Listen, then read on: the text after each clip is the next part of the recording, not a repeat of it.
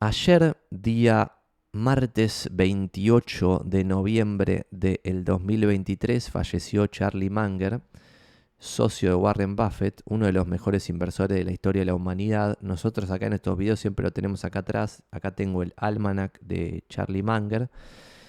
Para fomentar de que alguno acá en Buenos Aires, en Argentina, en algún país latinoamericano perdido, eh, empiece a leer y a ver las charlas y a ver lo que dijo Charlie Munger ahora en toda su vida, 99 años, terminó falleciendo a los 99 años.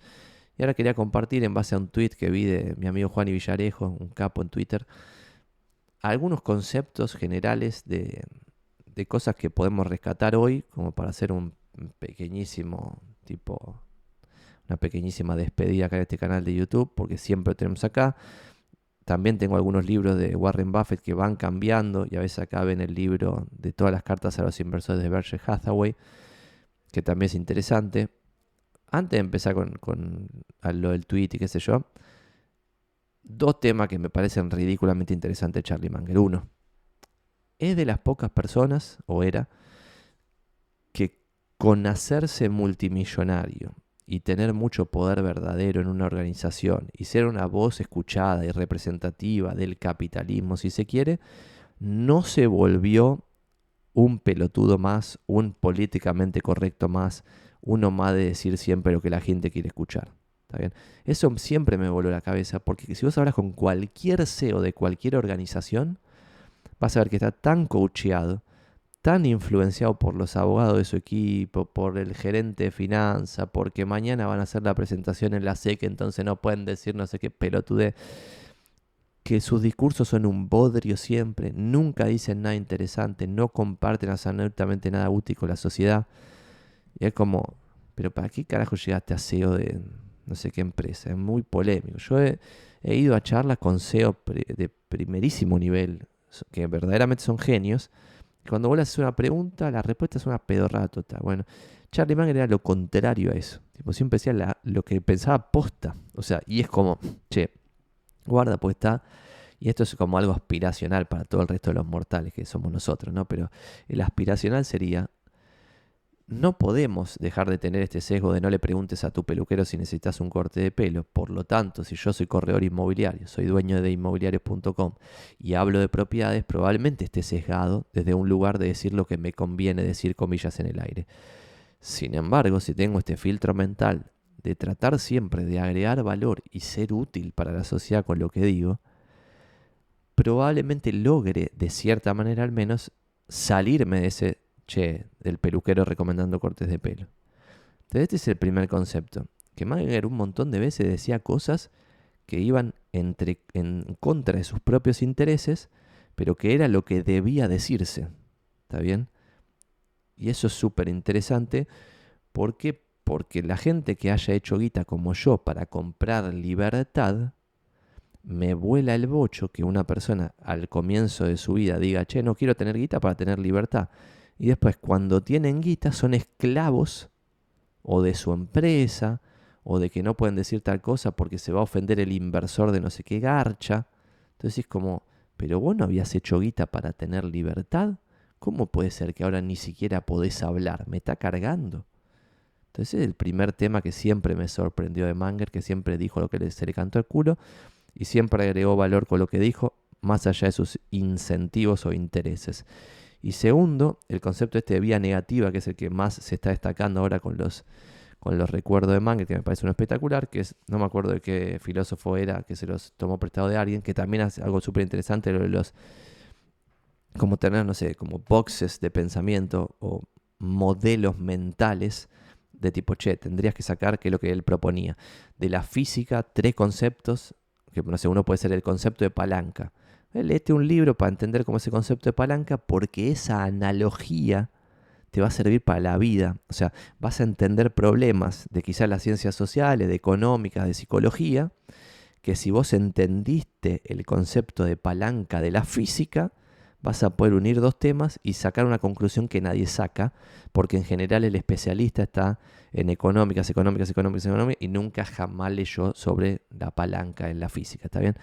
Y eso está bueno también, hay varios libros sobre modelos mentales que casi todos están, tipo como las primeras páginas salen de Manger. Otro tema interesante antes era lo de invert always invert, que es lo de la vía negativa, que es lo que quería decir y no me lo debo olvidar, así que hágamelo acordar acá en el chat si me lo olvido. Pero bueno, vamos a lo de invert always invert y después volvemos. Entonces esto de la vía negativa, que, es lo, uno de los conceptos más interesantes de lo, que de lo que planteó Manger en varias charlas, es esto de en vez de ponerse un objetivo de tipo, che, voy a hacer tal cosa, tal otra, tal otra, de esta forma, no sé qué, que es como en general todos nosotros nos manejamos, eh, no solo en el laburo, sino en la vida, tipo, che, quiero tener, eh, no sé, una familia, si quiero la mano en coche, no sé qué. Lo que dice es como, tendrías que tener principios eh, determinados de lo que para vos es una vida de un fracasado total. Y después evitar el camino que te lleva a eso, por ejemplo. Ese es el invert always invert, que no tiene una gran traducción en español, pero sería como invertir, siempre invertir, pero no invertir como pongo plata para que me vuela más plata, sino como el concepto de invertir de hacerlo al revés. ¿Está? En vez de pensar el objetivo como lo positivo que está buscando la vida, pensarlo al revés, como, che, ¿qué es lo negativo? ¿Qué haría de mi vida una vida miserable? Tal cosa, tal otra, tal otra. Bueno, dado eso entonces, voy a tratar de evitar lo que haría mi vida totalmente miserable, ¿no? Y como eso también lo llevaba a los negocios, ese es un ejemplo de la vida, pero también lo llevaba a los negocios, entonces de la misma forma puedes analizar una empresa. Y una de las entrevistas que vi que CNBC le había hecho hace dos o tres semanas, que fue, creo que fue la última entrevista que Manger dio eh, a algún canal de televisión, que fue hace re poco, y era, eh, tipo, ahora en el primero de enero cumplía 100 años, se está planeando el festejo de 100 años de su cumpleaños. En esa última entrevista de CNBC, uh, no me acuerdo qué iba a decir, pues me olvidé del cumpleaños, pero voy a ir a lo del tweet del amigo Juan y Villarejo para mostrarles algo interesante. Comparto acá mi, mi carita, porque hizo como un reconto de un montón. Ah, bueno, una forma de entender esto del invert always invert de forma más eh, acabada es leer este este discurso que se llama How to Guarantee a Life of Misery. Probablemente esté en español, así que googleenlo, está buenísimo. Y lo que hizo Juani es agregar un montón de quotes copadas y algunas las podemos destacar y con esto eh, le damos forma a este, a este video un poquito de forma más organizada. The best thing a human being can do is to help another human being know more. O sea, la primera de todas que él destaca es esto de lo que lo más útil que puede hacer un, ser humano es ayudar a otro ser humano a saber más y esto es en parte lo que yo destacaba de, che, educar inclusive en contra de tus propios intereses a veces. Y eso es tipo, si vos con plata ya compraste libertad, esto es súper interesante de lograrlo. Otro tema copado que quería destacar al principio y me olvidé, es el de que Manger vivió en la misma casa como los últimos 70 años más o menos, tipo desde los 29 hasta los 99 en una casa que construyó él y no se mudó nunca más. Y en varias entrevistas destacó el hecho de que él se mudó ahí y lo mismo hace hasta el día de hoy Warren Buffett. Él se mudó ahí y vio a los vecinos que se mudaban a una casa más grande y en 10 años el vecino de vuelta se mudó a otra casa más grande y de vuelta a otra casa más grande y con más jardín, con más pileta, con más no sé qué, con más cuarto, con la pelotude no sé cuánto, mejor vista, la mar en coche.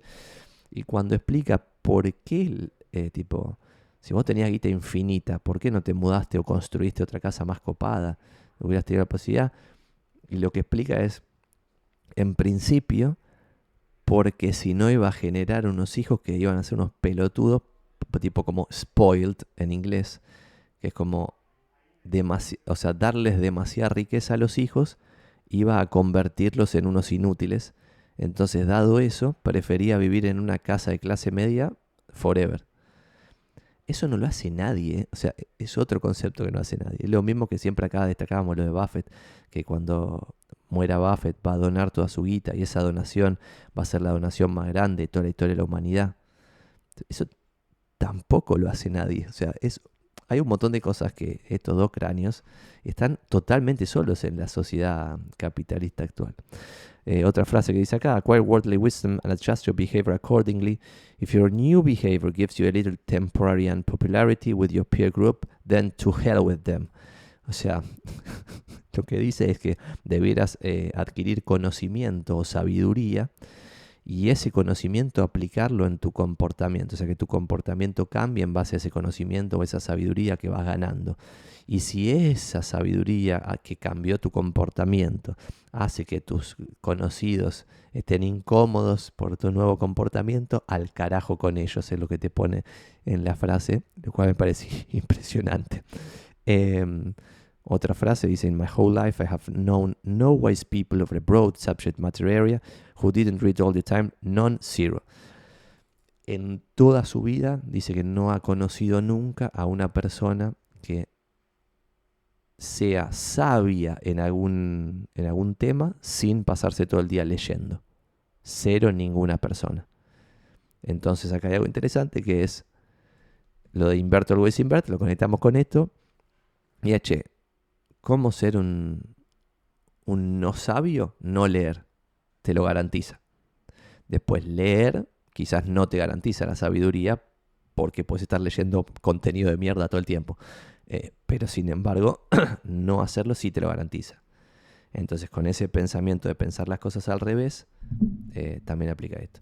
Hay una charla mía que está, que, para conectar con algo más porteño, que lo que agarré de Buff, de Manger en este caso, lo llevé al hacer como contrarian en un montón de decisiones pelotudas y en un montón de decisiones de inversión donde te van a sacar de la manada por completo en las decisiones boludas es, por ejemplo, en el subte, que se toma el subte en Buenos Aires.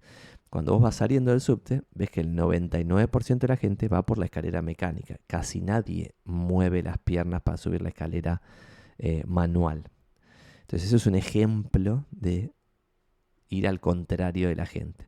Y en esa charla, con ese ejemplo, inauguraba hablar de hacer inversiones con esa lógica de estoy viendo a todos subiendo la escalera mecánica, ¿tiene sentido subir la escalera moviendo las piernas? Claramente tiene sentido porque vas a ganar más que lo que ganas eh, con la escalera mecánica, ¿no? Entonces es un ejemplo y qué sé yo. Eh, esta es buenísima. Mimicking the herd invites regression to the mean. O sea, imitar a la manada te básicamente te lleva a regresar a la media, que es como dos formas de decir lo mismo, pero es como la manada es la media. Entonces, si vos no querés ser la media, vas a tener que hacer algo que no sea imitar a la manada, ¿no? Lo cual es medio obvio, pero no es de todo obvio. Bueno, y este tweet está buenísimo. De vuelta, Juan y Villarejo se ponen, lo leen. Y como siempre tengo acá atrás, los libros que están acá atrás no están totalmente al pedo. Hoy es una, con esta excusa estoy volviendo un poco sobre esto, pero esto está acá para invitarlos a leer estas cosas.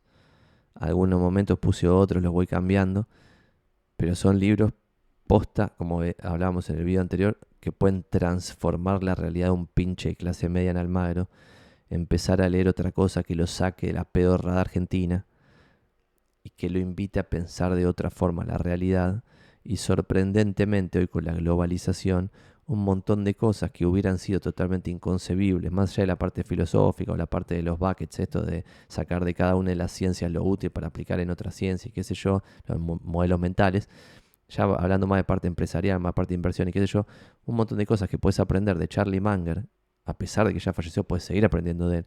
Un montón de cosas que puedes aprender de Warren Buffett y qué sé yo. Entonces es aplicable en la realidad argentina, el pinche y clase media, el magro que esto no era aplicable tan solo 50, 60 años atrás, porque para copiarte un montón de cosas que vos leías en un libro, que no hubieras conseguido ni en pedo para empezar eh, el tema, pero si lo hubieras conseguido para poder aplicar alguna de esas cosas, hubieras tenido que irte a Estados Unidos. Sería absolutamente imposible. Hoy la globalización te permite un montón de cosas aplicarlas desde tu casa en Hipólito Yrigoyen y Virrey Liniers, donde sea que vivas, lo cual es un delirio total. Así que no sé si, no doy consejo de inversión, pero consejo de gasto y de puedo dar, que es compren este libro, lean las cartas a los inversores, ya hablando de Buffett, de Buffett que escribe para Berkshire Hathaway, y lean algunos libros de modelos mentales eh, basados en esta filosofía de Manger, porque posta puede ser un deal breaker de cómo piensan algunas cosas en la vida. Espero que haya servido y que descanse en paz Charlie Manger. Vamos, carajo, Charlie Manger, gran influencia positiva para mí y para un montón de gente.